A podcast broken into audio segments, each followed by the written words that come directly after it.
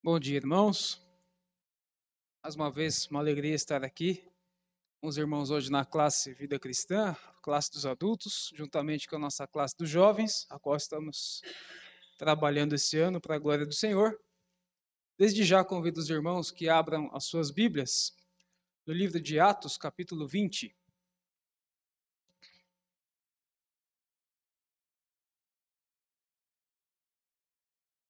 Atos dos Apóstolos, capítulo 20. Estarei lendo dos versículos 7 ao 12 para a nossa aula de hoje.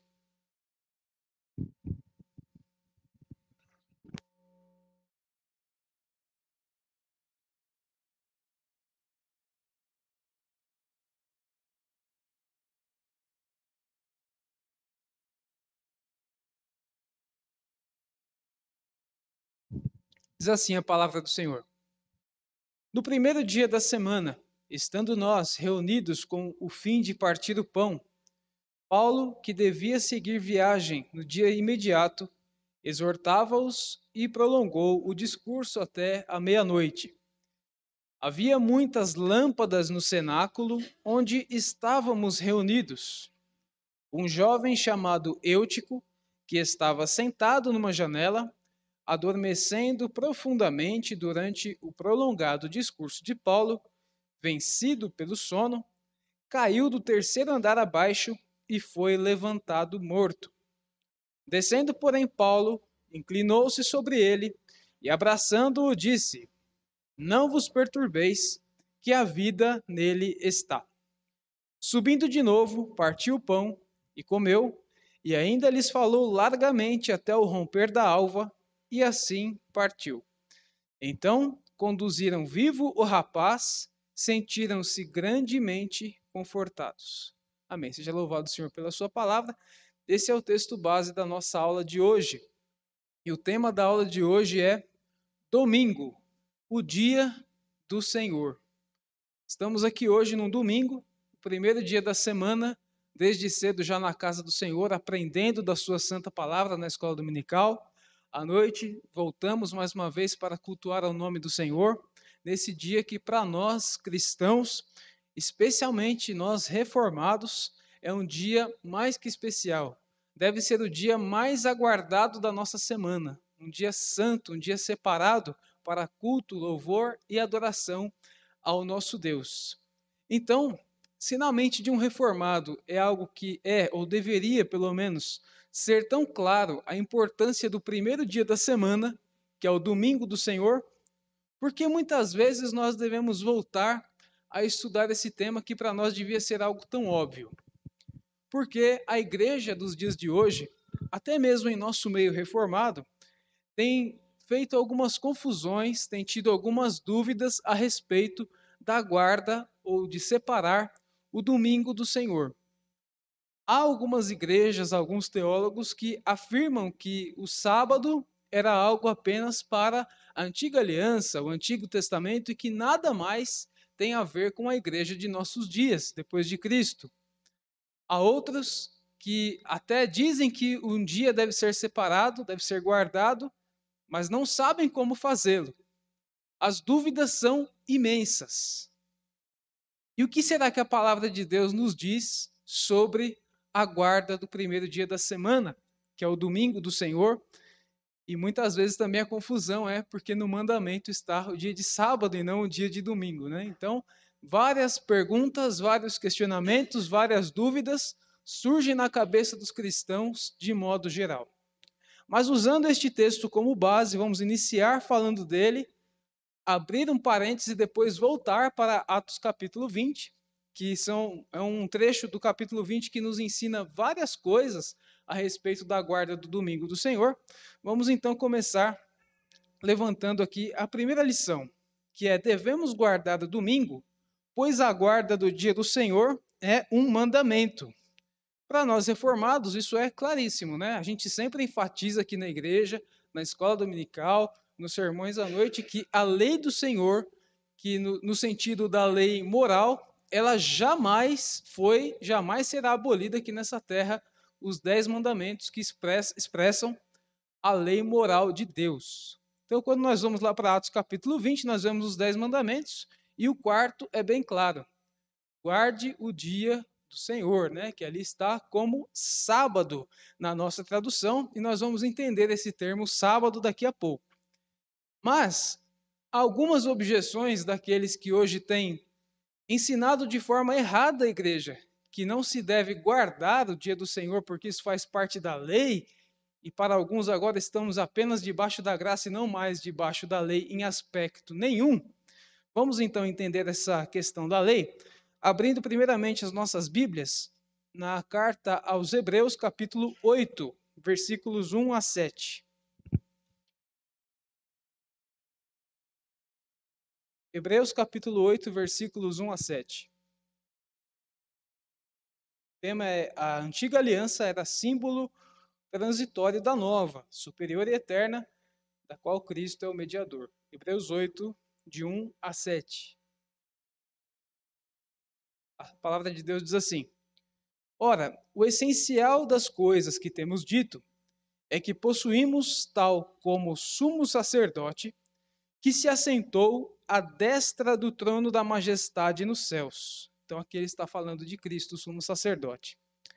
Como ministro do santuário e do verdadeiro tabernáculo que o Senhor erigiu, não o homem, pois todo sumo sacerdote é constituído para oferecer tanto dons como sacrifícios. Por isso era necessário que também esse sumo sacerdote tivesse o que oferecer. Ora, se ele estivesse na terra, nem mesmo sacerdote seria, visto existirem, é, visto existirem aqueles que oferecem os dons segundo a lei, os quais ministram em figura e sombra das coisas celestes, assim como foi Moisés divinamente instruído quando estava para construir o tabernáculo, pois diz ele: Vê que faças todas as coisas de acordo com o modelo que te foi mostrado no monte. Agora, com efeito, obteve Jesus ministério tanto mais excelente, quanto é ele também mediador de superior aliança, instituída com base em superiores promessas. Porque, se aquela primeira aliança tivesse sido sem defeito, de maneira alguma estaria sendo buscado lugar para uma segunda. Então, aqui, nesse trecho, o escritor aos Hebreus está enfatizando a superioridade da obra de Cristo como um sumo sacerdote em vista aos sacerdotes do tempo da lei do Antigo Testamento. Neste aspecto que nós muito vamos ver na carta aos Hebreus, de Cristo sendo superior a todo o simbolismo, sacerdotes, cerimoniais do Antigo Testamento, obviamente nós vamos entender que, em certo aspecto, a lei de Deus foi abolida em Cristo. Eu frisei em certo aspecto, não toda ela. Do que é que estávamos falando aqui? Sumo sacerdote, coisas que apontavam para a obra de Cristo e depois que ele veio e cumpriu, não servem mais. Nós chamamos isto de lei cerimonial. Não é isso que acontecia no Antigo Testamento? Sacrifício de animais, o próprio tabernáculo, o templo, simbolizavam a presença de Deus ali, né? Quando Jesus morre na cruz, ele grita: Está consumado. O que, que acontece com o véu do templo? Ele é rasgado, porque agora está consumado. Não precisa mais de um sumo sacerdote humano, as coisas mudaram. Então, no aspecto cerimonial, toda aquela cerimônia, todos aqueles atos que eram feitos que apontavam para a obra de Cristo na cruz, na sua morte e ressurreição, essa parte da lei sim foi abolida. Hebreus todo aqui está enfatizando isso, colocando Jesus como um sumo sacerdote superior aos do tempo do Antigo Testamento. Note comigo mais uma vez o versículo 4 que diz assim: depois dele ter falado que Jesus agora está no céu, né, sentado à destra de Deus, do Pai, como ministro do santuário, o versículo 4 ele diz assim: Ora, se ele estivesse na terra, nem mesmo sacerdote seria, visto existirem aqueles que oferecem os dons segundo a lei. Por que é que o autor aos Hebreus está dizendo então que se Cristo estivesse na terra, ele não seria sacerdote? Porque Cristo era da tribo de Judá, exato. Ele é da raiz de Davi. A irmã não errou, não. A gente só confundiu o termo, né? Exatamente. A raiz de Davi, né? Da linhagem de Davi, mas da tribo de Judá.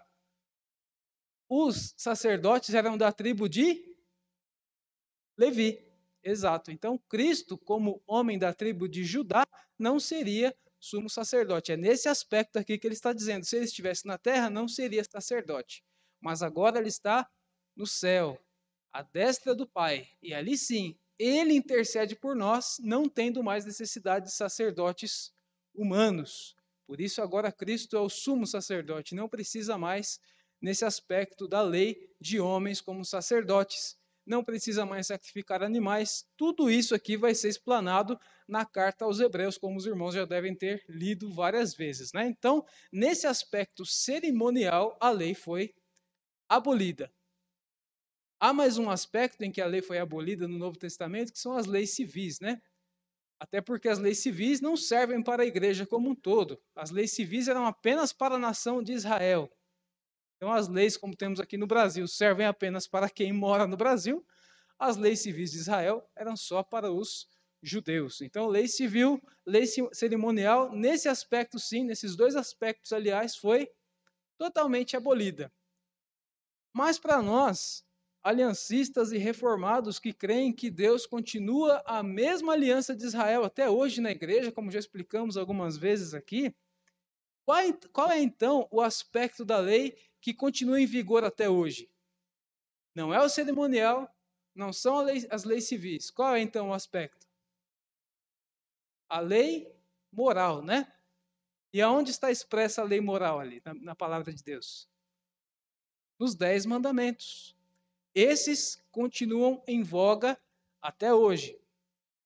Porém, esses mesmos teólogos, essas mesmas igrejas que hoje têm afirmado que não é importante ou já não é mais necessário guardar o dia do Senhor, eles vão alegar então que o quarto mandamento que aponta para o sétimo dia, que é o dia de sábado, não vai fazer sentido para nós. Até porque vemos que hoje nós e tantas igrejas cultuam a Deus no domingo e não no sábado.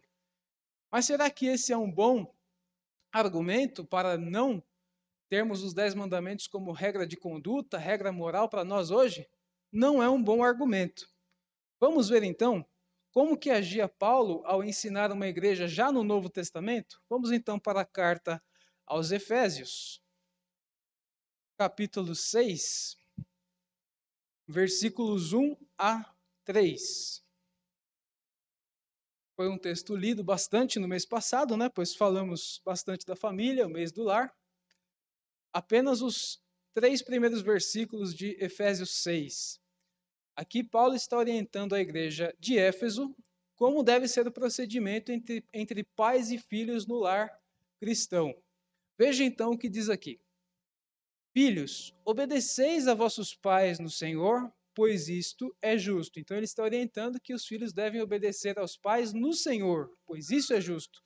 E aí, veja o que ele usa no versículo 2: O quinto mandamento: honra a teu pai e tua mãe esse é o quinto mandamento na lei do Senhor, né, dos dez mandamentos, no Decálogo, e ele ainda coloca aqui que é o primeiro mandamento com promessa. Então, além de ser um mandamento, de estar ali no Decálogo, esse mandamento ainda traz uma promessa. Quando os filhos honram ao pai e à mãe, o que acontece?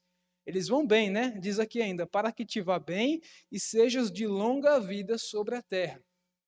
Será que se os dez mandamentos ou a lei moral de Deus tivesse sido abolida após a morte e ressurreição de Jesus Cristo, o apóstolo Paulo estaria aqui ensinando uma igreja já no Novo Testamento através de um dos mandamentos? Não. Lá em Hebreus nós vemos o cerimonial sempre dizendo isso apontava para Cristo, mas a obra superior não é essa, é a de Jesus Cristo mesmo e não os cerimoniais. Então, Toda vez lá em Hebreus, por exemplo, eles fazem faz uma comparação do que acontecia no Antigo Testamento e agora a superioridade da obra de Cristo no Novo. Mas os Dez Mandamentos, nunca nós vamos ver eles sendo é, deixados de lado, nem por Cristo, nem pelos apóstolos, nem por ninguém. Eles são usados ainda para a instrução da igreja, tanto como era para Israel, como é agora para a igreja neotestamentária a igreja da qual nós fazemos parte, né? a igreja que abrange pessoas de todas as nações. os efésios não eram judeus, né?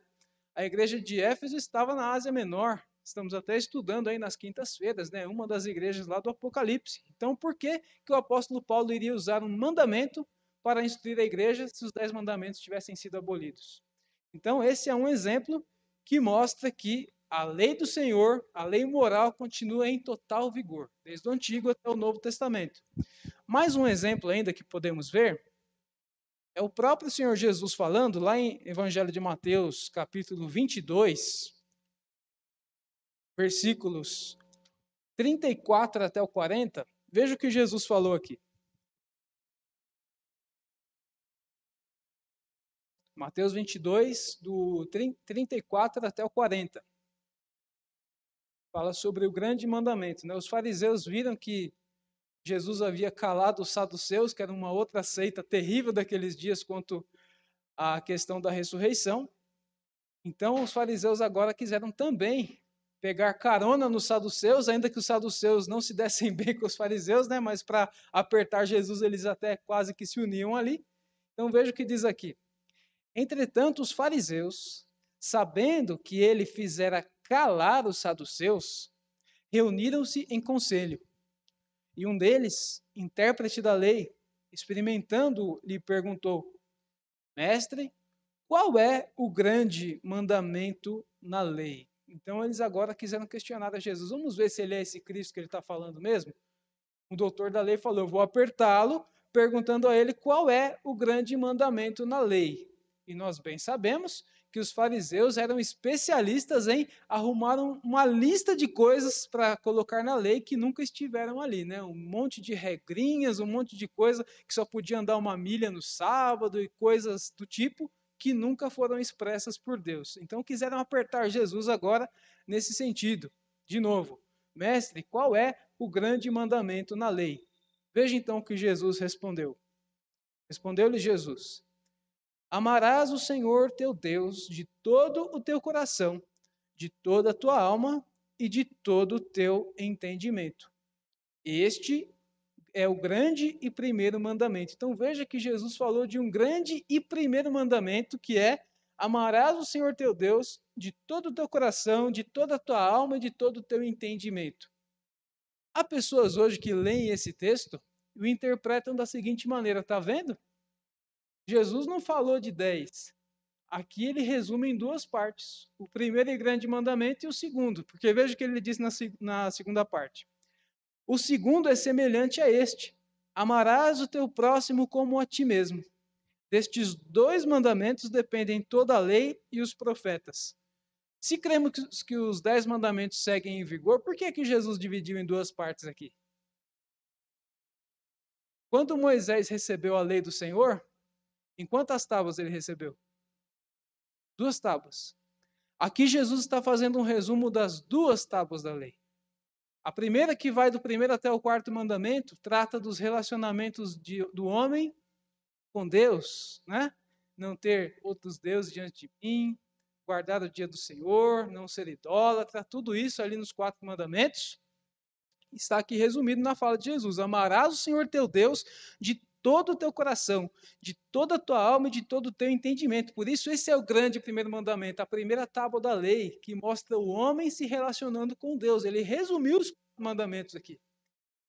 E a segunda parte, o segundo mandamento que ele resume aqui, é semelhante a este: amarás o teu próximo como a ti mesmo. Acabamos de ler na carta aos Efésios o primeiro mandamento que começa ali na segunda tábua, do quinto até o décimo. Qual é o quinto mandamento? Honra teu pai e tua mãe. Então agora a, o segundo, a segunda parte, ou o resumo da segunda tábua, são os relacionamentos do homem com o seu próximo. Então, usar esse texto dizendo que Jesus aboliu os dez mandamentos apenas para dois, não é uma boa interpretação. Veja que ele resumiu aqui as duas tábuas da lei. Relacione-se bem com Deus e depois relacione-se bem com o seu próximo. Por isso que nós vamos ver nas cartas do Novo Testamento, por exemplo, que acabamos de ver em Efésios, os apóstolos usando os mandamentos para ensinar a igreja do Senhor. Então, não é um bom argumento dizer que toda a lei de Deus foi abolida em Cristo. Foi abolida no aspecto cerimonial, porque isso apontava para o que Cristo já fez e o fez de uma vez por todas. Para nós, a lei civil de Israel também não serve, não moramos lá. Outra nação, aqui é o Ocidente, lá é bem longe daqui, né? Mas no aspecto da lei moral, essa daí vai valer para sempre. A Bíblia até chega a dizer, lá em Romanos, que essa lei foi gravada no coração do homem. E quando o homem age segundo a lei de Deus sem conhecê-la, é porque ela está gravada no seu coração. O homem foi criado à imagem e semelhança de Deus, né? Estávamos até tratando desse tema com os jovens na semana passada. Por que, que o homem foi criado à imagem e semelhança de Deus? Porque foi criado sem pecado, ser comunicável, né? Nesse sentido. Eu até dei um exemplo na semana passada para os jovens que uma vez eu vi alguém explicando o texto de Gênesis, falando que o homem foi criado à imagem e semelhança de Deus, porque o Pai e o Espírito Santo não têm corpo, mas o Filho, que é Jesus, tinha corpo.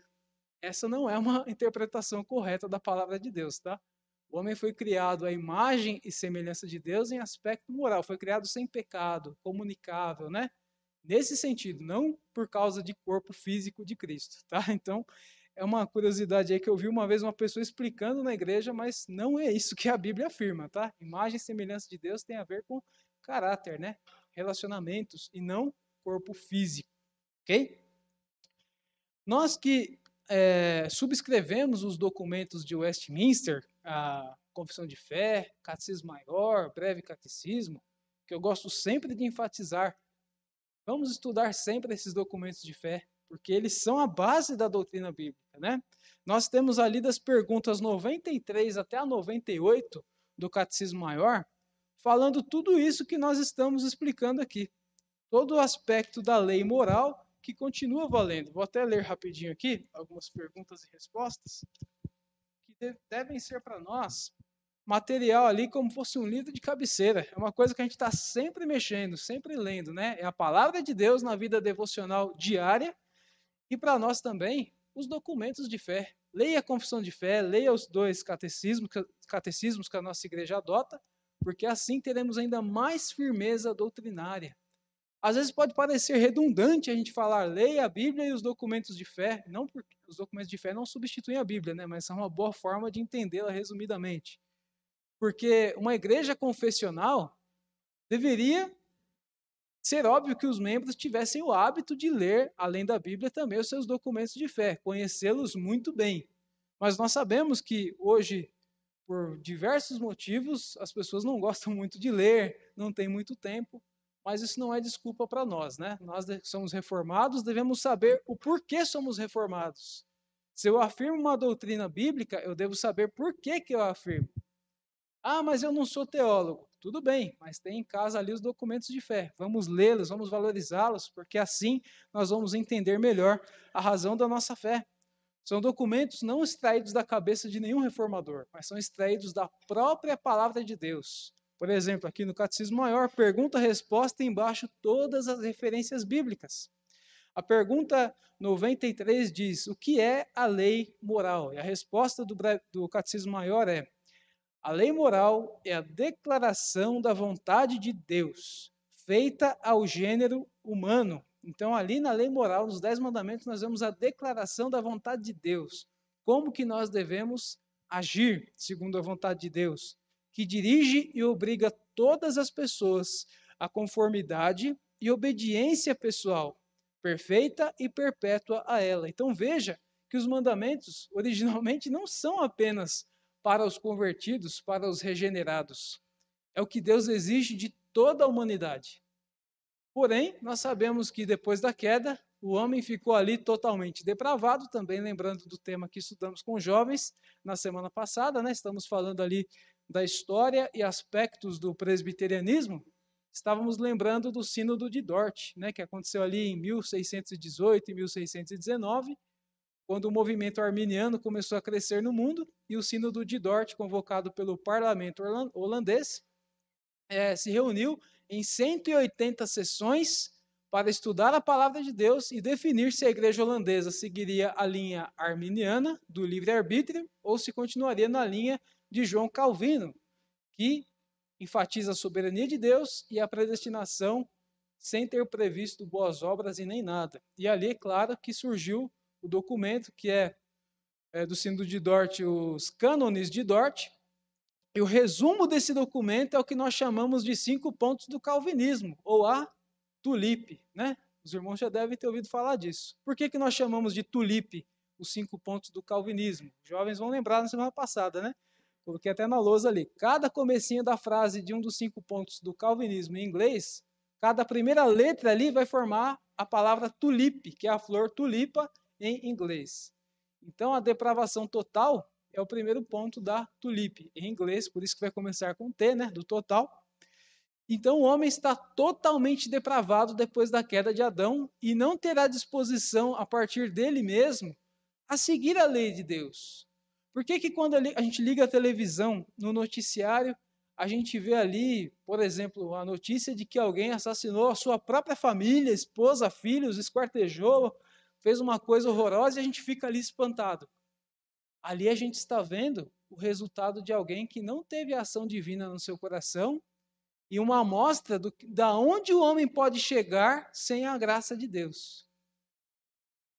Não é porque nós somos melhores do que aquele cidadão ali, é uma amostra de tamanho pecado, tamanha gravidade de uma ação que alguém pode cometer sem ter sido alcançado pela graça de Deus. A gente fica horrorizado pois Deus tem segurado, refreado o mal no mundo, porque se Deus não fizesse, os homens se matariam a todos. E nós que somos regenerados, estamos em Cristo, a gente fica ainda mais horrorizado, porque a gente conhece a lei de Deus. Um dos mandamentos é não matarás. E ali não estão obedecendo os mandamentos, porque não tem mais compromisso com Deus. Sua natureza foi manchada, corrompida. A imagem de Deus, que os teólogos chamam de imago Dei, né? existe ali, mas está todinha corrompida. É a depravação total. Então, compromisso com a lei moral de Deus deve e é obrigação de todos os crentes. Deve ser e é obrigação de todos os crentes. É o que diz aqui na pergunta 93 do Catecismo Maior. Seria para toda, toda a humanidade, mas nós que somos regenerados temos ainda menos desculpa para quebrar os mandamentos do Senhor. Mais uma pergunta que eu vou ler rapidamente para fechar essa parte da lei é a pergunta de número 97. De que utilidade especial é a lei moral aos regenerados? Porque nós vamos ver perguntas falando da lei referindo-se aos ímpios, né, aos não crentes, e agora também uma pergunta que fala dos regenerados, dos que já foram salvos pelo Senhor.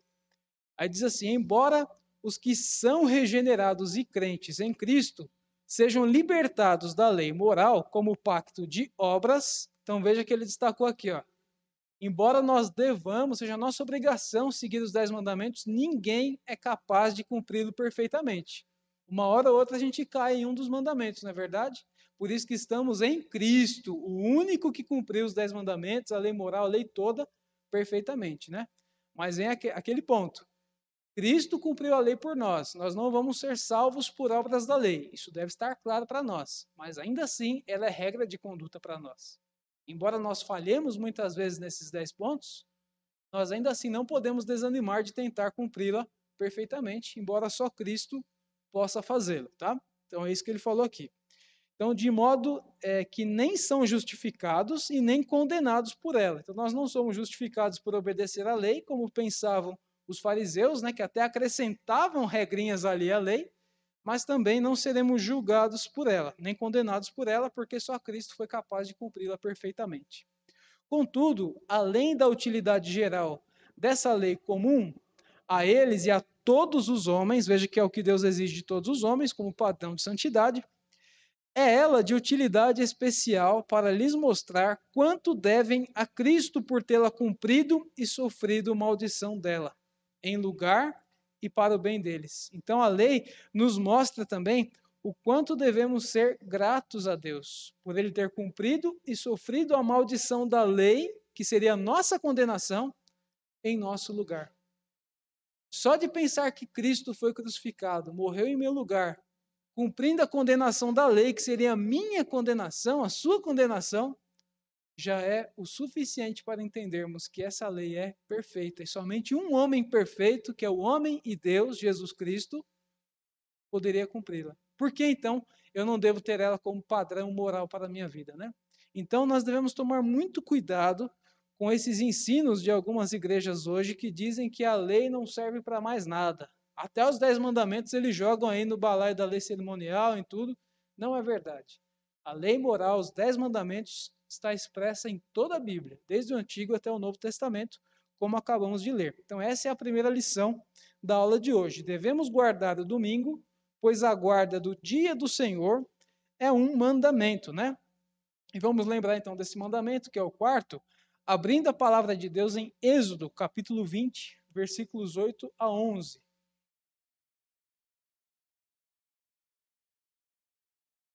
Êxodo capítulo 20, versículos 8 a 11.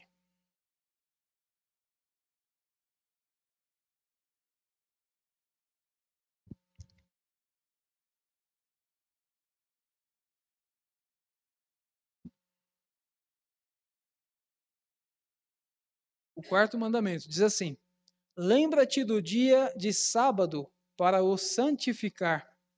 Seis dias trabalharás e farás toda a tua obra. Mas ao sétimo dia, mas o sétimo dia é o sábado do Senhor.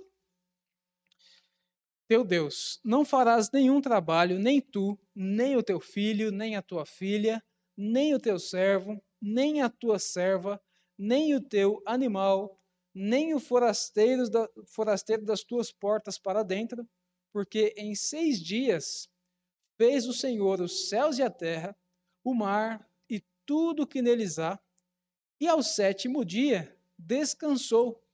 Por isso o Senhor abençoou o dia de sábado e o santificou. Agora vamos para a segunda lição.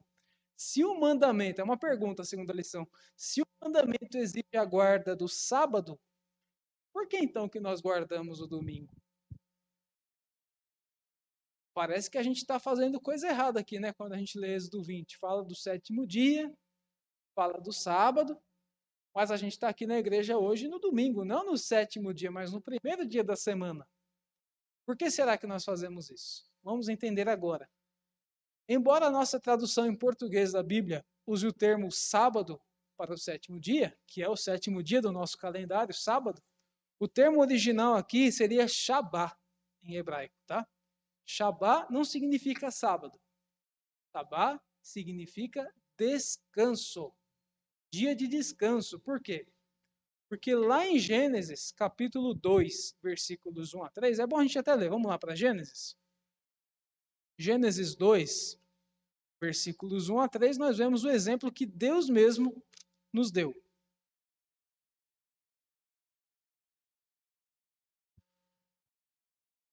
Gênesis 2, de 1 a 3, diz assim: Assim, pois, foram acabados os céus e a terra e todo o seu exército. Aqui é o final da criação, né? O homem foi criado ali no sexto dia da criação, e aqui é o finalzinho. Versículo 2. E havendo Deus terminado no sétimo, é, no dia sétimo a sua obra que fizera, descansou nesse dia de toda a obra que tinha feito. E abençoou Deus o dia sétimo e o santificou, porque nele descansou de toda a obra é, de toda a obra que como Criador fizera. Então nós vemos o exemplo de Deus na criação, criou o mundo em seis dias e descansou no sétimo, ou seja, o dia sétimo, o sábado, foi o dia do Shabá, o dia do descanso. Shabá em hebraico é descanso. Aí nós vamos de novo para o mandamento e fala, mas além de termos sábado, que a gente pode substituir, que seria, né, na verdade, Shabá, ainda ele afirma dia sétimo. E para nós o dia sétimo não é o domingo, é o sábado. Aí a gente pergunta, será que os sabatistas estão certos e a gente não? Vamos chegar lá. No Antigo Testamento, o Shabat, dia sétimo, aponta para a criação. Foi o que acabamos de ver, né? O final da criação foi o dia de descanso, de cessar das atividades de Deus, até porque Deus não é homem para ficar cansado de nada do que faz, né? Então, o descanso aqui que está afirmando é o cessar de uma atividade, é parar de fazer uma coisa específica, que foi a criação, né? Deus, com a sua palavra, foi criando haja luz e houve luz, haja firmamento, haja divisão das águas, e tudo foi havendo pela palavra de Deus. em seis dias, até que ele cria o homem, né? Quando chega o dia sétimo, Deus cessa, ele para com essa atividade. Então ele está descansando no sentido de parar de criar a terra, a, as árvores, a natureza, os animais e o homem. Ele para com isso. Nesse sentido, então, nós entendemos o Shabbat, ou o descanso de Deus no dia sétimo, para nos dar um exemplo, para nos dar a lição de como nós deveríamos proceder na nossa vida nessa terra. Né? O padrão ideal de Deus seria esse. Por isso, Deus nos deu três mandatos na criação. Os irmãos, os três mandatos que Deus nos deu na criação? Parabéns. Cultural, social e espiritual. Por que, que nós estamos aqui destacando os mandatos? Porque Adão devia descansar no sétimo dia, porque ele não ficava à toa lá no jardim do Éden, né? Muita gente pensa que Adão e Eva ficavam ali só olhando para a árvore, olhando para cima, passarinho voar, ia refrescar no lago. Era isso que eles faziam ali? Eles trabalhavam, eles cuidavam do jardim, né? Deus até disse que ele devia dominar sobre os animais, ele tinha que cuidar ali do, do jardim. Isso era trabalho, era função de Adão. Então, isso nós chamamos de mandato cultural. Eu até deixei aqui destacado para ler. Mandato cultural envolve a vice-gerência do homem sobre o cosmos. Né? Então, o homem é o vice-gerente de Deus. Deus criou e deixou os animais, das plantas, da criação. Né? Então, o homem é chamado vice-gerente nesse mandato cultural. Era para o homem desenvolver e manter tudo aquilo que havia sido criado por Deus através deste mandato. Deus colocou a humanidade em relacionamento singular com a criação para dominar e sujeitar, como está em Gênesis 1, 28, né? Guardar e cultivar. Então, ele cultivava a terra, como está em Gênesis 2, 17. Então, Adão trabalhava. Mas ele devia trabalhar os sete dias da semana? Não. Eram seis dias e tinha que tirar um para Shabá, para descanso, que é o que está ali expresso no quarto mandamento: guarde o Shabá, o descanso, o dia do Senhor. Ainda vamos destacar os dois outros mandatos, além do culto, que é esse que envolve o homem trabalhando como vice-gerente de Deus na criação, o mandato espiritual envolve a expressão em forma de resposta da humanidade ao relacionamento que Deus estabelecera entre si próprio e os portadores da sua imagem. A cada sétimo dia, esta comunhão deveria ser expressa da maneira mais completa e rica possível. Então, olha só como tudo está interligado. O mandato cultural é o, é o homem trabalhando, né? Adão cultivando, dominando sobre a terra, o vice-gerente de Deus. E o mandato espiritual envolve agora o relacionamento não de Adão com seu trabalho, mas de Adão com o seu Deus. Por isso que ele deve cessar em um dia da semana de trabalhar ali nas suas obrigações e cuidar apenas do seu relacionamento com Deus. Isso é o mandato espiritual. Está totalmente ligado a cessar das atividades cotidianas aí. Nós sabemos que crente não tem vida secular e espiritual, né? Tudo que nós fazemos é para a glória de Deus. Mas ainda assim deve parar um dia com aquelas obrigações diárias e apenas lidar com Deus. Isso é o mandato espiritual. E para completar os três mandatos, temos também o mandato social é, pôde ser dado porque Deus criou a humanidade como macho e fêmea. Deus ordenou a união do homem e a mulher como uma só carne, a fecundidade, a multiplicação e o enchimento da terra. Não foi isso que Deus falou? É, Multiplicai-vos, né, povoai, enchei a terra. Esse é o terceiro mandato de Deus. Já falamos do trabalho do homem, que é o mandato cultural. Já falamos do mandato espiritual, que é o relacionamento de Deus com o homem, do homem com Deus, aliás. E o terceiro, que é o mandato social, relacionamento com o próximo, família, em povoar a terra, né, procriar, fecundidade, multiplicação. Esses, então, foram os três mandatos que Deus deu na criação. E não fazem todo sentido com o que nós vivemos até hoje. Nós temos que trabalhar, mandato cultural, para sustentar, né? Como é que nós vamos comer se não trabalharmos, né? Até a Bíblia diz, aquele que não trabalha também não coma, né? Então, a pessoa deve trabalhar. Mandato cultural, nós devemos nos relacionar com Deus durante toda a semana, em vida devocional, leitura da Bíblia, oração e domingo, principalmente, né? Tem trabalho outros dias também, mas principalmente no domingo, casa de Deus, prestar culto ao Senhor juntamente com os irmãos. Esse é o mandato espiritual. E o mandato social, nós temos as nossas famílias, nos relacionamos com o próximo, né? Mandato social. Mudou alguma coisa de Adão até hoje nesses três aspectos? Não. Assim como não mudou a lei moral de Deus nos dez mandamentos, também não mudou. É desde Israel até hoje. Já está no coração do homem impressa essa lei de Deus.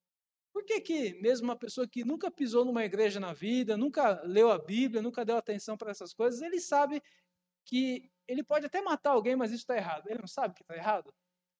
Se ele adulterar, roubar a mulher do próximo, ele não sabe que está errado. Ele faz, mas ele sabe que ele está errado. Por que, que ele sabe? Porque a lei de Deus está impressa no coração do homem, que foi criado à sua imagem e à sua semelhança. Então, como já entendemos, mesmo na nova aliança, no Novo Testamento, os mandamentos não foram abolidos. Portanto, o quarto mandamento, que é o sábado, o Shabá do Senhor, assim como os outros nove, continua em vigor. Nós não somos crentes de nove mandamentos. Devemos ser crentes de dez mandamentos. Né? Até algumas afirmações que você pode ouvir pela internet afora aí de alguns pastores de que o quarto mandamento vai ter um aspecto um pouco diferente da lei moral e tal. Vão tentar distorcer ali, mas não. Deus deu dez, não deu nove mandamentos. Se a guarda do dia do Senhor fosse algo diferente de não matarás, não terás outros deuses diante de mim, estariam os dez mandamentos, eles estariam em outra parte da lei. Mas não, Deus deixou ali junto, devemos guardar os dez. Agora, voltando para o texto base que abrimos esta aula, Gen é, aliás, Atos, capítulo 20, o primeiro versículo apenas, nós vamos ver aqui um exemplo de que a igreja no Novo Testamento agora se reunia para prestar culto ao Senhor no primeiro dia da semana e não mais no sétimo. Segura aí é, Atos capítulo 20, versículo 7, e vamos refletir um pouco. Por que, segundo tudo que nós lemos agora, por que é que Deus exigiu ali no Antigo Testamento que o homem guardasse o sétimo dia em específico? Qual foi o exemplo que ele deu na criação? Ele mesmo. Ele fez o mundo em seis dias e no sétimo ele parou para descansar. O Shabá foi no sétimo. Então, o sábado, o sétimo dia da semana, apontava para a criação. O exemplo que Deus deu na criação do mundo. Então, durante todo o testamento, esse exemplo foi seguido. É a lei do Senhor. O sábado, o sétimo dia, estava expresso ali no quarto mandamento. Shabá no sétimo dia, descanso. Mas, depois de vermos aqui no Novo Testamento, não mais a igreja cultuando a Deus no sábado, mas sim no domingo, nós vamos ver que alguma coisa mudou e tem um motivo para ter mudado, né? Vamos ler então Atos capítulo 20, versículo 7. No primeiro dia da semana, que, qual que é o primeiro dia da semana? É sábado? É domingo. Estando nós reunidos com o fim de partir o pão Olha só, a igreja estava reunida lá na cidade de Trode com o fim de partir o pão. Esse termo partir o pão está associado com o que Jesus falou lá em Mateus 26, 26, quando ele estava instituindo a Santa Ceia, partir o pão. Então, domingo, igreja reunida, partir o pão, Santa Ceia. Diz ainda, é, Paulo, que devia seguir viagem no dia imediato, porque ele estava em uma de suas viagens missionárias, o que, que ele estava fazendo aqui? Conversando com os irmãos de uma forma tranquila, batendo um papo, tomando um café? Não. Exortava-os e prolongou o discurso até meia-noite. Por onde que a gente é exortado?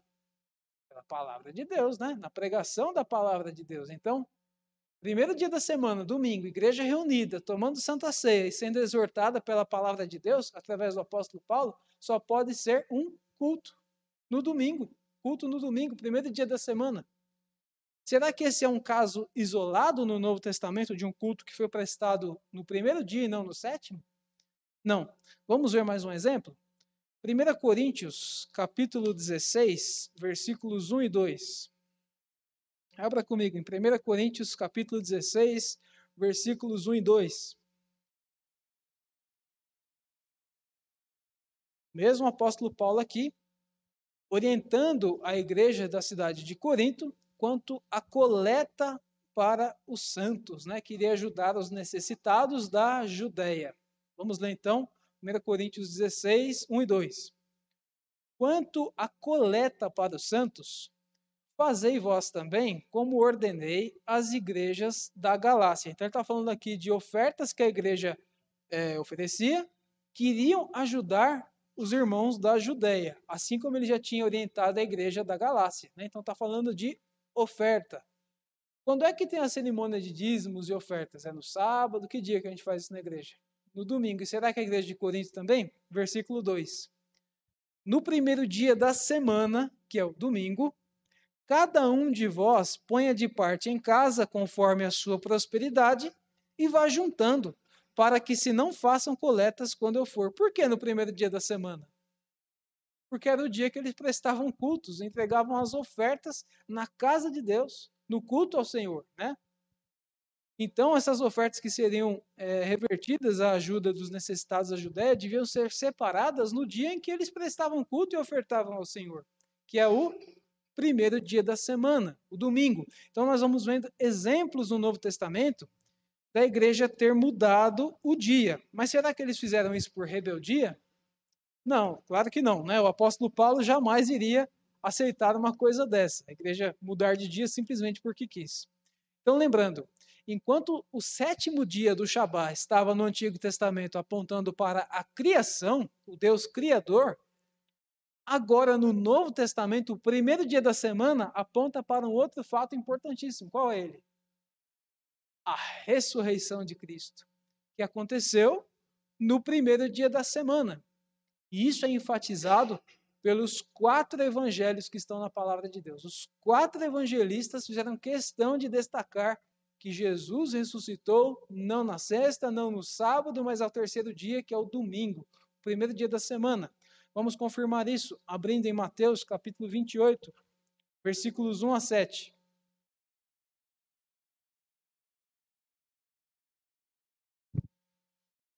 Mateus 28, de 1 a 7.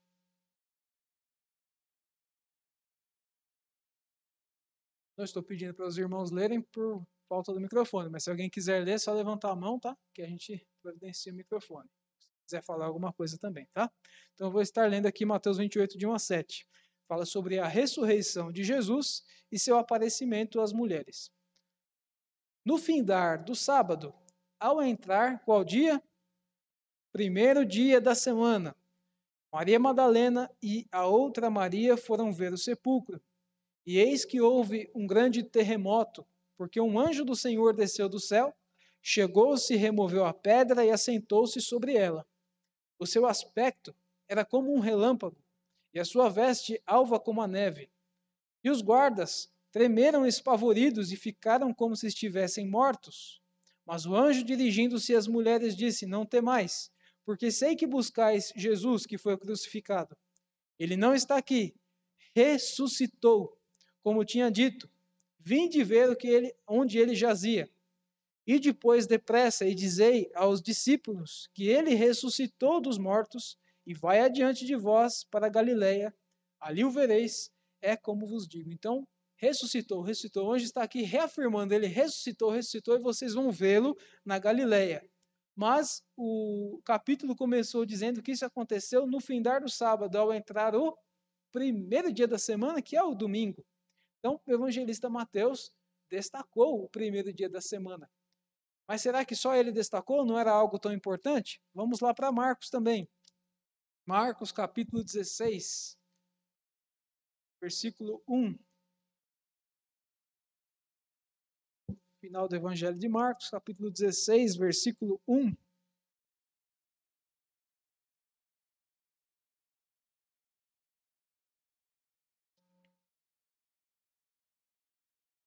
Passado o sábado, Maria Madalena, Maria, mãe de Tiago e Salomé compraram aromas para irem embalsamá-lo.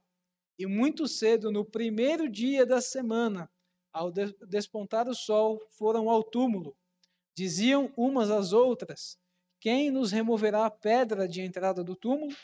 E olhando, viram que a pedra já estava removida, pois era muito grande. Entrando no túmulo, viram um jovem sentado ao lado direito, vestido de branco ficaram surpreendidas e atemorizadas. Veja que esse jovem vestido de branco é o anjo, né? o mesmo que foi apontado por Mateus. E aquilo que nós chamamos na teologia de é, revelação orgânica, inspiração orgânica, aliás, que é aquilo que afirma que toda a palavra de Deus, de Gênesis Apocalipse, ela é a palavra de Deus, inspirada pelo Espírito Santo, inerrante, infalível, suficiente. Ainda assim, nós chamamos de inspiração orgânica porque, mesmo não contendo erros, ela contém as características de cada escritor humano, né? Foi com a forma dele se expressar, por exemplo, Lucas, que escreveu o Evangelho e Atos, tem linguagem de médico, porque Lucas era médico. Então, usou a sua forma de se expressar, como aqui Marcos está expressando que tinha um rapaz vestido de branco, para depois falar que é o anjo, né? Mateus já falou direto que era o anjo, mas está falando da mesma verdade, de formas diferentes. Mas, se a inspiração orgânica mostra que cada um tem a sua característica, enfatiza coisas diferentes, por exemplo, um médico como Lucas, por que, que todos estão falando aqui o primeiro dia da semana? É porque é algo muito importante. Se não fosse, eu ia falar, passou o sábado, mas destaca o primeiro dia da semana. O próprio Lucas também faz isso nessa passagem. Abra lá comigo. Lucas 24, versículos 1 a 8. Todos destacam a ressurreição de Jesus usando o termo primeiro dia da semana, domingo. Lucas 24, versículos 1 a 8.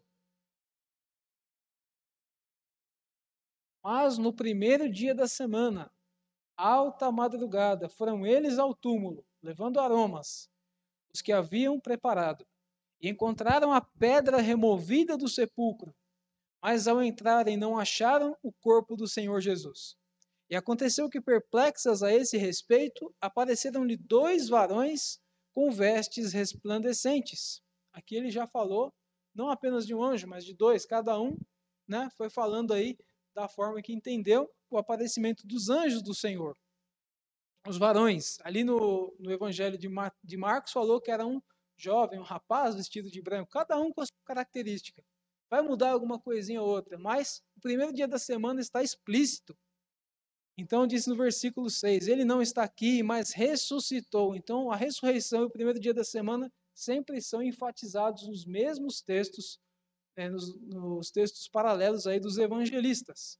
E o último é o Evangelho de João, que não diferente também aponta para a ressurreição no primeiro dia da semana.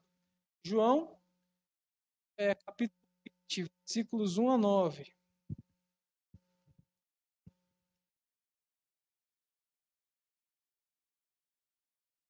A ressurreição de Jesus, mas no primeiro dia da semana.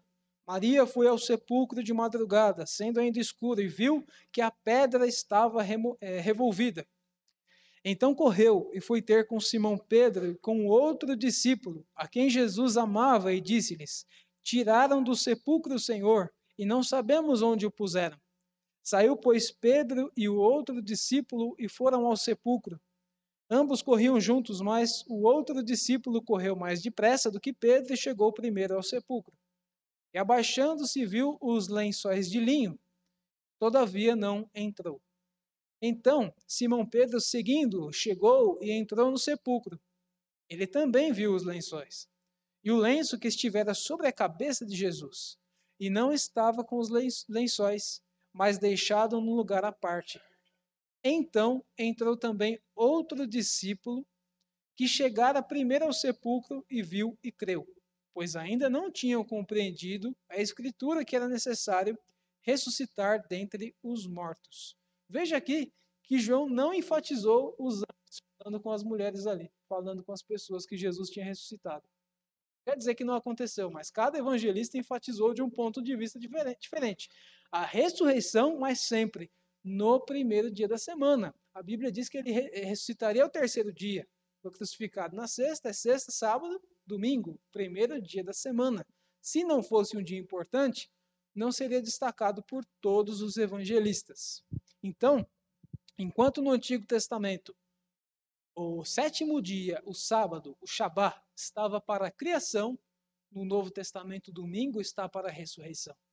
Por isso vimos a igreja em Atos cultuando, tomando ceia, ouvindo a palavra de Deus no domingo, e em Corinto a orientação para as ofertas que iriam ajudar os irmãos da Judéia serem feitas também no dia do Senhor, que é o primeiro dia da semana, o domingo. Então, há uma notória e clara mudança. Até porque o quarto mandamento enfatiza o Shabá, o guardar o descanso no dia do Senhor. A importância grande para os judeus no Antigo Testamento era o Deus Criador. Criou em seis dias e descansou no sétimo. Para nós isso é importante ainda? Claro que é. Mas o que é que todos os judeus, todos os profetas, todos os é, membros de Israel aguardavam que acontecesse? Qual era o fato maior da história que foi prometido em Gênesis 3,15? Cristo, o Messias. E o que, que ele vinha fazer? Apenas dar grandes ensinamentos? Também, mas não era isso só. Esperavam por ele que iria morrer e ressuscitar para pagar os nossos pecados. O Salvador, o Messias de Deus. Então agora, esse é o fato central da Bíblia, é o fato central de nossas vidas e é por isso que estamos aqui servindo a Deus, porque cremos num Cristo ressurreto. Essa é a base do cristianismo. Jesus ressuscitou. Então, o dia da ressurreição dele deve ser o dia mais importante para nós. Uma coisa interessante é que vemos no Novo Testamento a expressão dia do Senhor aparecendo em algumas ocasiões. Em algumas delas, como você pode ver comigo, em 2 Pedro, capítulo 3, versículo 10, a expressão dia do Senhor vai apontar para o dia que Jesus voltará, a segunda vinda, né? Então abra rapidinho só para a gente ver 2 Pedro 3,10.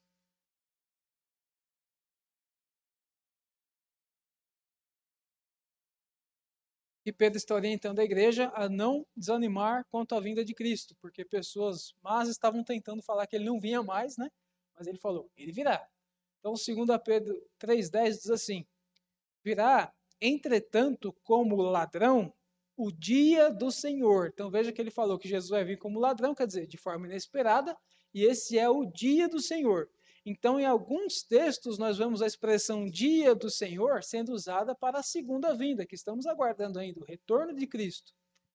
Mas há outras ocasiões em que o, a mesma expressão dia do Senhor não está apontando para a segunda vinda, mas para a obra de Cristo no, na ressurreição. Veja, por exemplo, Apocalipse, capítulo 1, versículo 10. Abra comigo em Apocalipse, capítulo 1, versículo 10. Para que entendamos que o dia do Senhor não é apenas uma expressão que se refere à volta de Jesus, mas também ao dia da ressurreição. Vou ler o 9 para ficar mais fácil, o contexto. Veja que esse bloco, do versículo 9 ao 20, fala da visão que João teve na ilha de Pátimos do Cristo glorificado, do Jesus ressurreto. Né? Então, o versículo 9 diz assim: Eu, João, irmão vosso e companheiro na tribulação, no reino, na perseverança em Jesus, Achei-me na ilha chamada Patmos por causa da palavra de Deus e do testemunho de Jesus. Então aqui é a situação que João estava na ilha prisão de Patmos, né, por causa do testemunho do evangelho, por ser um cristão, estava preso. Mas olha o que ele fala no versículo 10. Achei-me em espírito, quer dizer que ele começou a ter visões, né? Achou-se em espírito em que dia? No dia do Senhor. Esse dia do Senhor está se referindo à segunda vinda?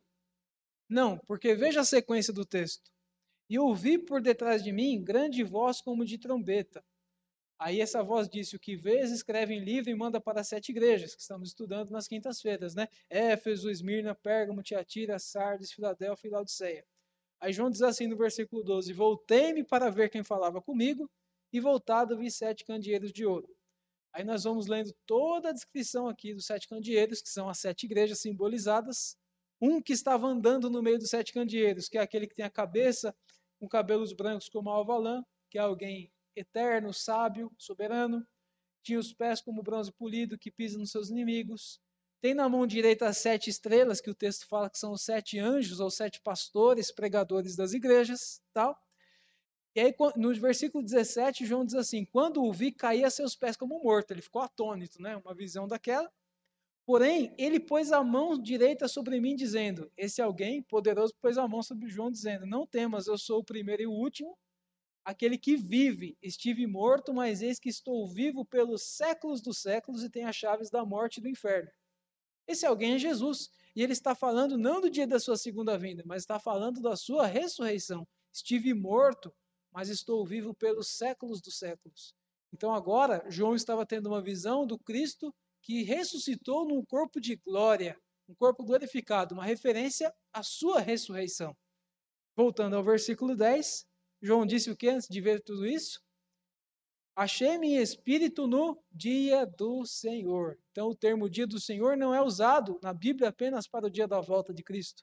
É usado também para o dia da ressurreição, que foi primeiro dia da semana. Cristo ressurreto está aqui aparecendo para ele em visão. Então, o dia do Senhor é um dia especial para nós. É o dia que Cristo ressuscitou e o Novo Testamento é bem enfático nisso. Nós estamos vendo aqui vários exemplos.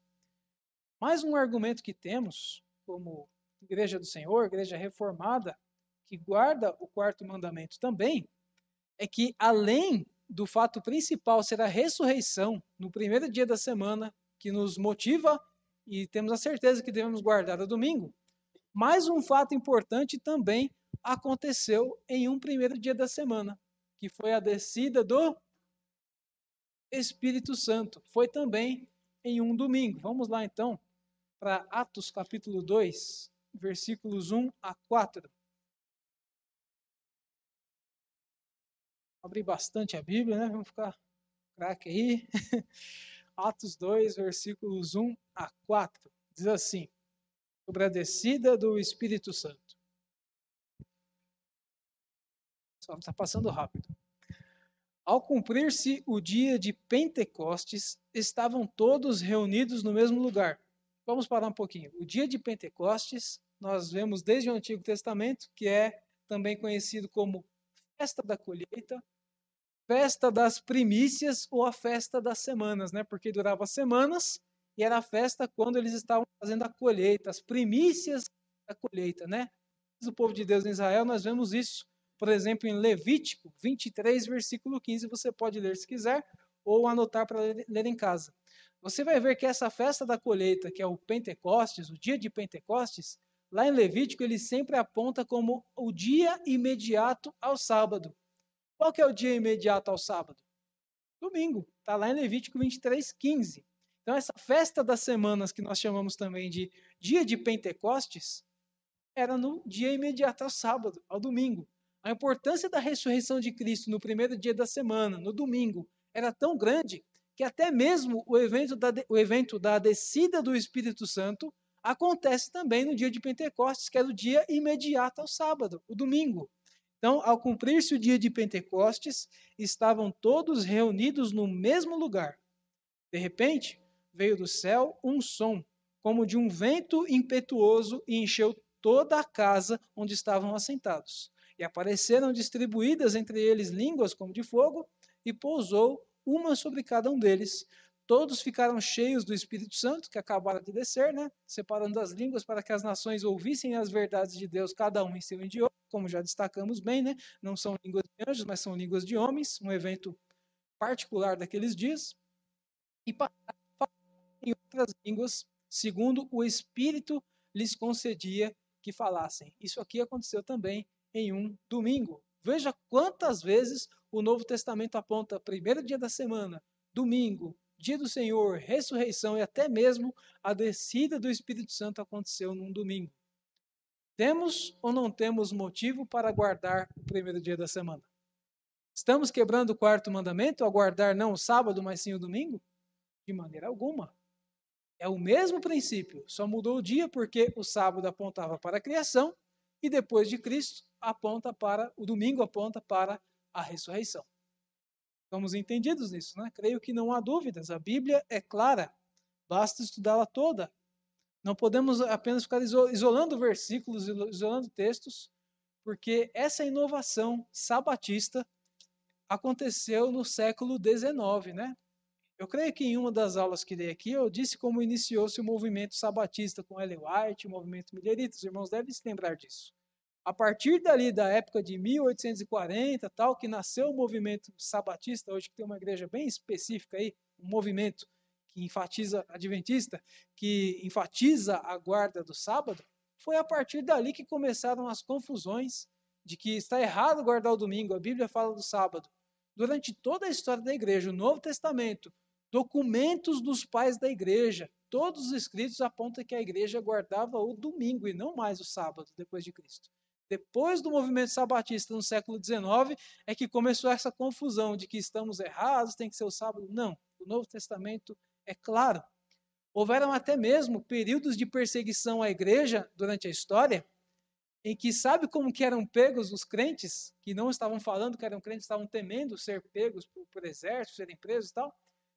Eles perguntavam assim: Você guarda o domingo? Um crente jamais ia falar que não guarda, né? Quando a pessoa dizia ou mostrava que guardava o domingo, ela era presa, porque notavam que somente os cristãos guardavam o domingo. Há vários relatos históricos que mostram a igreja guardando o domingo e não mais o sábado, apontando para a, ressur para a ressurreição do Senhor Jesus. Agora nós vamos voltar para Atos 20, que foi o texto que abrimos essa aula. Falamos apenas do versículo 1. Mas ainda temos mais algumas lições nesse aspecto da guarda do domingo que aprendemos com esse texto. Veja aqui de novo, versículo 7, né? De novo, primeiro dia da semana, reunidos, tomando ceia, partindo pão, Paulo pregando até tarde em um longo discurso que foi até a meia-noite. Então, umas, algumas observações desse primeiro versículo. Essa ocasião não se tratava de um sermão em um dia qualquer, mas oportunamente no primeiro dia da semana, como já destacamos. A segunda observação: o texto não trata apenas de um sermão de orientação casual aos crentes em Troade, mas um culto com sermão e celebração do sacramento da Santa Ceia, para ver que não era um culto em qualquer dia, era um culto com Santa Ceia, o dia da ressurreição de Cristo. O dia e o sacramento em que lembramos da morte e ressurreição de Cristo e ele se faz presente espiritualmente. Terceira observação: o termo a é, partir do pão está em conformidade com a instituição da Santa Ceia pelo Senhor Jesus Cristo, como já citamos, né? Mateus 26, 26. E aqui Paulo pregou um sermão longo até a meia-noite. Uma aplicação que temos para essa primeira parte é que o Novo Testamento, assim como os escritos dos pais da igreja, que eu falei para vocês agora, né, que todos vão apontar que a igreja sempre guardou o domingo. Por exemplo, uma epístola de Barnabé. Não é um texto canônico, não está na Bíblia, mas é um documento do ano 100 depois de Cristo, a epístola de Barnabé, que fala sobre guarda do domingo. O historiador Eusébio, que viveu ali por 300 depois de Cristo, em seus escritos também fala que a igreja guardava o domingo. Os documentos da reforma, como a Confissão de Fé de Westminster, que nós subscrevemos como igreja presbiteriana, deixam claro que a igreja no Novo Testamento sempre observou o domingo para prestar culto. Vou ler rapidamente aqui um trecho da Confissão de Fé, que está no capítulo 21. Veja como é importante o dia do Senhor para nós, que até o capítulo 21 da Confissão de Fé que nós subscrevemos, Westminster, ela destaca o domingo. O nome aqui, o título do capítulo 21 da Confissão é Do culto religioso e do domingo. Então, nos artigos 7 e 8 deste capítulo, veja o que nós temos aqui. Eh, no artigo 7 do capítulo 21. Como é lei da natureza que, em geral, uma devida proporção de tempo seja destinada ao culto a Deus, então devemos destinar uma proporção a culto específico a Deus, fora as nossas atividades que já devem glorificá-lo. Assim também, em Sua palavra, por um preceito positivo, moral, moral e perpétuo, preceito que obriga a todos os homens em todos os séculos, Deus designou particularmente um dia em sete para ser um sábado, está entre parênteses um descanso, ou um Shabá, né, como no original hebraico, santificado por ele, desde o princípio do mundo até a ressurreição de Cristo. Esse dia foi o último dia da semana, e desde a ressurreição de Cristo foi mudado para o primeiro dia da semana, dia que na Escritura é chamado domingo ou o dia do Senhor, como vimos em Apocalipse 1,10, e que há de continuar até o fim do mundo como o sábado cristão ou o descanso cristão. Então, a própria confissão de fé destaca no capítulo 21 o culto ao Senhor de forma solene, a igreja conjunta e a guarda do descanso, que foi no sétimo dia, no Antigo Testamento, e depois de Cristo, o primeiro dia da semana. Então, há documentos argumentos históricos e bíblicos de sobra para termos a certeza de que devemos guardar o domingo como o dia do Senhor após a ressurreição do Senhor Jesus. Mas ainda voltando aqui ao nosso texto de Atos, temos 10 minutos, né? Versículos 8 e 9 diz assim: depois de falar do culto no domingo, a ceia e tal. No versículo 8 e 9 diz assim: Havia muitas lâmpadas no cenáculo onde estávamos reunidos. Então a igreja se reunia no cenáculo, né, a parte de cima, onde haviam refeições nas casas daquele tempo, porque a igreja do Novo Testamento era bem nova, não tinha templo, então se reuniam nas casas. Então nessa ocasião eles estavam lá no terraço, no cenáculo, onde faziam as refeições.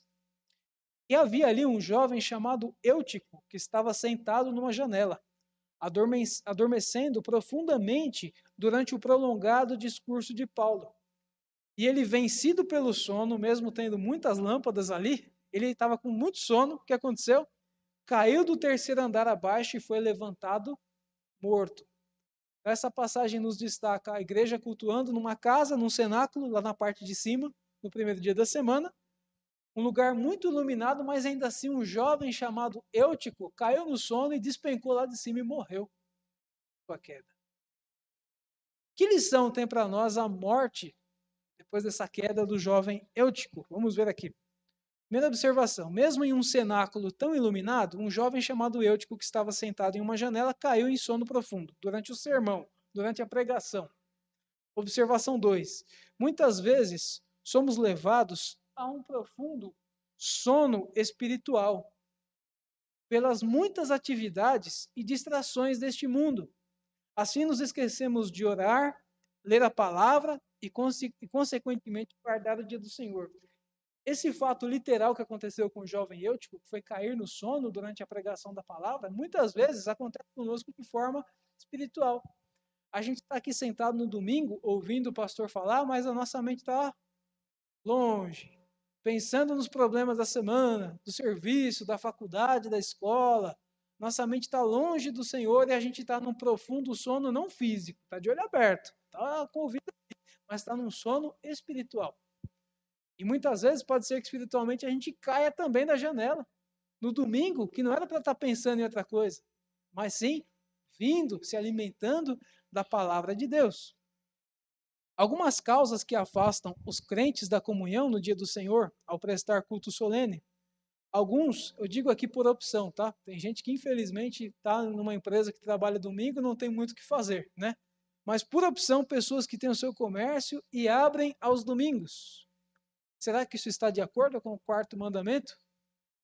Não. É o dia do Senhor. Temos seis dias para fazer isso. O é do Senhor. Mais uma causa que é deixar as tarefas e trabalhos escolares para fazer aos domingos. Qual de nós já não fez isso? Um erro que caímos constantemente por não sermos bons mordomos do nosso tempo na semana. Aí, ah, faltei da escola, faltei na igreja porque eu tinha trabalho escolar para fazer, trabalho da faculdade, está difícil. Eu sei que está difícil, meu irmão, mas vamos tomar cuidado. Até porque, como Jesus ali no Evangelho de Mateus, nós vimos, separou a lei é, resumindo as duas tábuas, a primeira tábua nós falamos que ela é, se refere a quê? Ao relacionamento do homem com Deus. A segunda tábua, relacionamento com o próximo. Muitas vezes, o pastor falou uma vez, e ele está certíssimo, tememos mais é, ferir o nosso próximo, que com, é, compõe ali o quinto até o décimo mandamento, temos mais medo de não honrar o pai e a mãe, temos mais medo de matar, de roubar, de adulterar, do que de ferir o nosso relacionamento com Deus. Toda lei é importante, mas ela começa pelo relacionamento com Deus, os quatro primeiros mandamentos. E a guarda do domingo, do Shabá, descanso do Senhor, está ali na primeira tábua, relacionamento com Deus. Por que então que nós tememos mais levar uma bronca dos pais, ser tido como assassino, ser tido como adúltero, que é tudo terrível mesmo, mas tememos mais essas coisas do que quebrar nosso relacionamento com Deus? Quebrar a guarda do dia do Senhor. Por que será? Tememos mais a Deus ou aos homens? Mais uma causa que nos afasta da comunhão com o Senhor no domingo. Trocar a EBD e culto por futebol, cinema e outras recreações. Todo mundo aqui gosta de se divertir, assistir um filme, tem gente que gosta de esporte, assistir futebol, ir ao cinema. É errado? Não. Mas tudo tem dia, tem hora. Eu vou deixar de estar no culto à noite para ir no estádio assistir uma partida de futebol, para ficar em casa assistindo, para ir no cinema? Se eu posso fazer isso em outro dia, tenho vários dias para fazer. Vou deixar para fazer no domingo do Senhor? Esse mesmo pastor que deu esse exemplo, ele contou um absurdo que aconteceu em uma, uma igreja, não da conservadora, em uma outra igreja, em que o pastor chegou para os seus presbíteros e, pasmem, fez uma escala para que uma vez por mês, tanto ele como os presbíteros não aparecessem na igreja para ir passear com a família no shopping. Que atitude foi desse pastor? Absurda, não? Então, hoje nós vivemos dias terríveis. Até quem devia estar dando exemplo não está dando de guardar o dia do Senhor. Muitos estão afirmando que não tem mais dia. Depois de Cristo é qualquer dia, tanto faz, qualquer hora. Não. O quarto mandamento continua em voga como os demais nove. Tememos mais a Deus ou aos homens? E a última causa que eu destaquei aqui, que nos afastam da comunhão com Deus, é assistir cultos e pregações pela TV ou internet, não sendo por motivos de enfermidade ou dificuldades afins aí, né? Nós sabemos que passamos dois anos difíceis, não pudemos abrir a igreja por um bom tempo, não vamos nem entrar no mérito, né? Mas não pudemos mesmo. Mas agora pode vir a igreja, acabou o período de igreja fechada.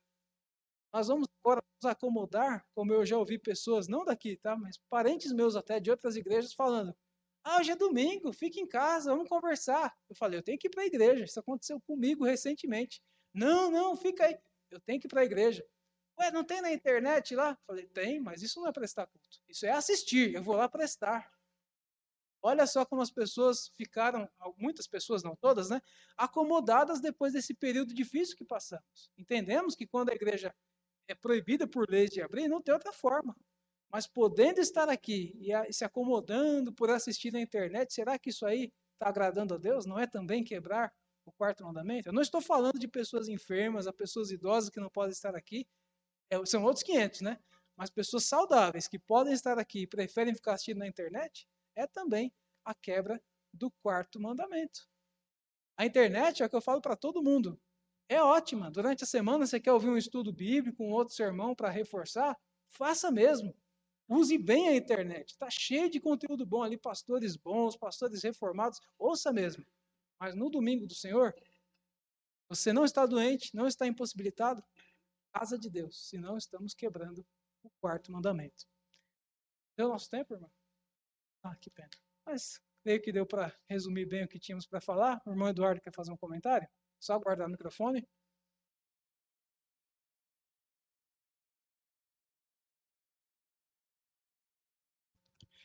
É, eu não sei se o, o irmão já estudou essa parte aqui. De repente, Sim. eu lendo aqui, o irmão pode até fazer um comentário, né? Se já estudou também, né? Que está em Hebreus 4, é, do versículo 1.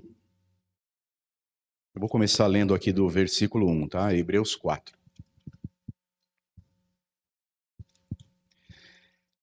Que aqui é a questão do, do sabá, né? Do Sim.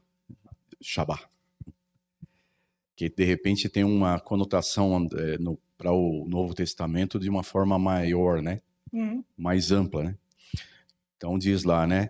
Temamos, portanto, que, sendo-nos deixada a promessa de entrar no descanso de Deus, suceda parecer que algum de vós tenha falhado. Porque também a nós foi, foram anunciadas as boas novas. Como se deu com eles, mas a palavra que ouviram não lhes aproveitou visto não ter sido acompanhada pela fé naqueles dias que a ouviram. Nós, porém, que cremos, entramos no descanso, conforme Deus tem dito. Assim jurei na minha ira: não entrarão no meu descanso. Embora, certamente, as obras estivessem concluídas desde a fundação do mundo. Porque em certo lugar, assim disse no tocante ao sétimo dia: E descansou Deus no sétimo dia, de todas as obras que fizeram. E novamente no mesmo lugar: não entrarão no meu descanso. Visto, portanto, que resta entrarem alguns nele e que, por causa da desobediência, não entrarão aqueles aos quais anteriormente foram anunciadas as boas obras. De novo, determina certo dia, hoje, falando por Davi, muito tempo depois, segundo antes fora declarado: Hoje, se ouvirdes a sua voz, não endureçais o vosso coração. Aqui parece que no texto ele faz um, um paralelo né, da questão dessa, desse descanso do Senhor, se é um descanso de permitir a gente estar no descanso do Senhor após crer, né? Sim. E muitos dele ali, quando ele, ele cita isso, ele está falando da questão de aqueles que não creram no deserto, né? Sim. Então não entraram no descanso do Senhor. Eu não sei se o irmão já viu algum comentário sobre isso, mas eu acho que tem essa conotação, né? De esse descanso depois ser colocado de uma forma de a gente poder participar do descanso do Senhor, né? Sim, aparentemente sim, né? Pelo que o texto está dizendo, tem a ver com o descanso do Senhor que teremos na eternidade, né?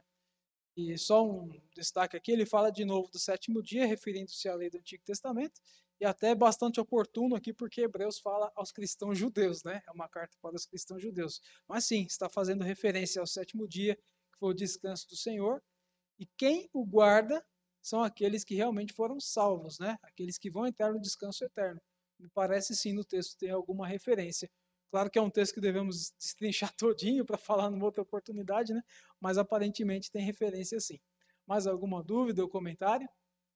Não? Então, sei, menos de cinco minutos, né? Peço perdão, que Deus abençoe os irmãos na presença do Senhor.